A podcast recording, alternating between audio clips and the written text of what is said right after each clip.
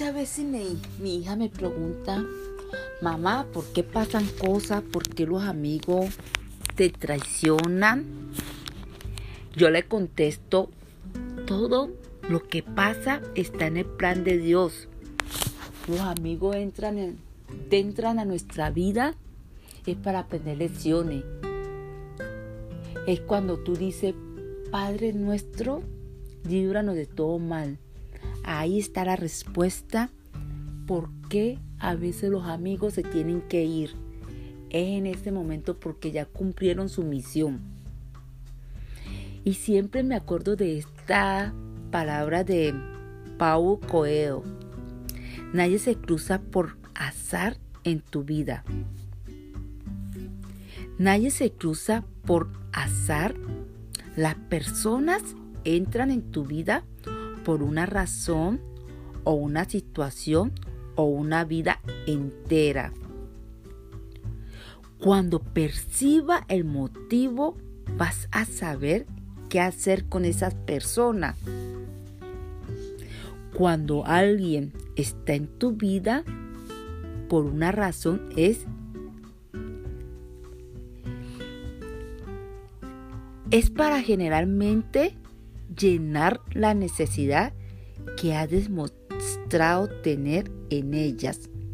Vienen para ayudarte, para una dificultad, proporcionando apoyo y orientación, ayuda física, emocional, espiritual. Pudiera parecer una regla de Dios y la son. Entonces, sin ninguna actitud errónea de tu parte o en una hora incierta, esas personas dirán o harán algunas cosas que la relación llegue a su fin. Lo que debemos entender es que nuestras necesidades han sido entendidas, nuestros deseos cumplidos y el trabajo de ellos hecho.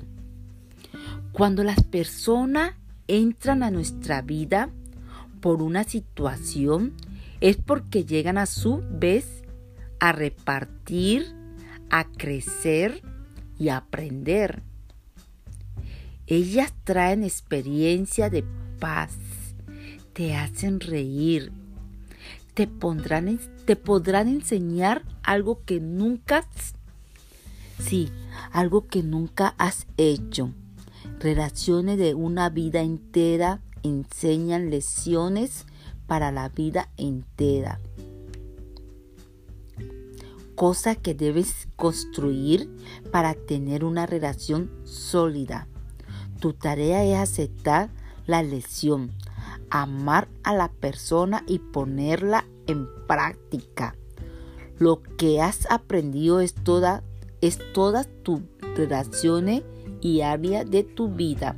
Algunas veces estas personas mueren, algunas veces simplemente se van, algunas veces actúan, algunas veces actuar y se fuerzan a tomar una posición. Soy Francia Palacios y los quiero de gratis.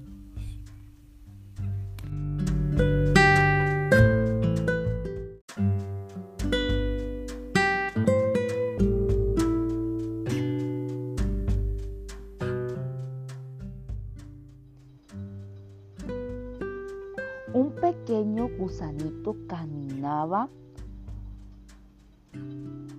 a una dirección hacia el sol. Muy cerca del camino se encontraba un saltamontes.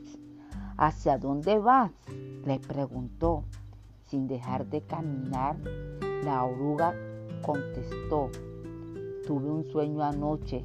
Soñé que desde la punta de esta montaña miraba todo el valle me gustó lo que vi en mi sueño y he decidido realizarlo. Sorprendido el saltamontes le dijo, mientras la oruga se alejaba lentamente. Debes estar loca. ¿Cómo podrás llegar hasta el tope de la montaña? tú una simple oruga? Una pequeña piedra será un monte, un pequeño charco, un mar. ¿No te das cuenta de la realidad? Está en tu comunidad. Aquí viven tus amigos. Deja de perseguir sueños. Imposible. Siéntate con nosotros a pasar la tarde y o dormirte una siesta. Una mañana en la que el sol brillaba de una manera especial, todos los animales se congregaron en torno a aquello que se habían convertido en una advertencia para los atrevidos. De pronto quedaron sorprendidos aquella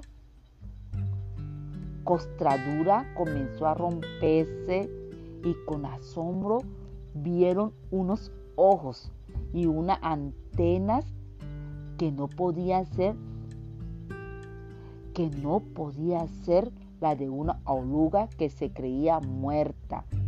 Poco a poco, como para darle tiempo de romperse el impacto, fueron saliendo las hermosas alas multicolores de, de mariposa de aquel impresionante ser que tenían frente a ellos.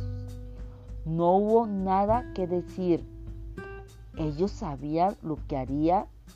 Seguiría volando hasta la cima de la montaña y cumpliría de manera su sueño. Ahora finalmente entendía lo que había pasado. El sueño que guardaba la oruga en su corazón era, en realidad, la profecía de, los cambios que ocurrían en su vida. Si no crees en tu sueño, nunca te prepararás para, los cambios. Si no, deja que, si no de ser oruga, nunca volarás. Si no estás dispuesto a dejar el entorno en que creciste, nunca llegarás a la cima. Aquellos que están dispuestos a dejar atrás determinada cosa van a llegar muy lejos en su vida. Debe morir para vivir, perder para ganar, dar para recibir. No permita que nadie robe tu sueño. Así que cuando quiera volar, suelta, suelta tu capa que tiene muerta y vuela bien lejos y disfruta tu sueño, que todos los sueños se hacen realidad.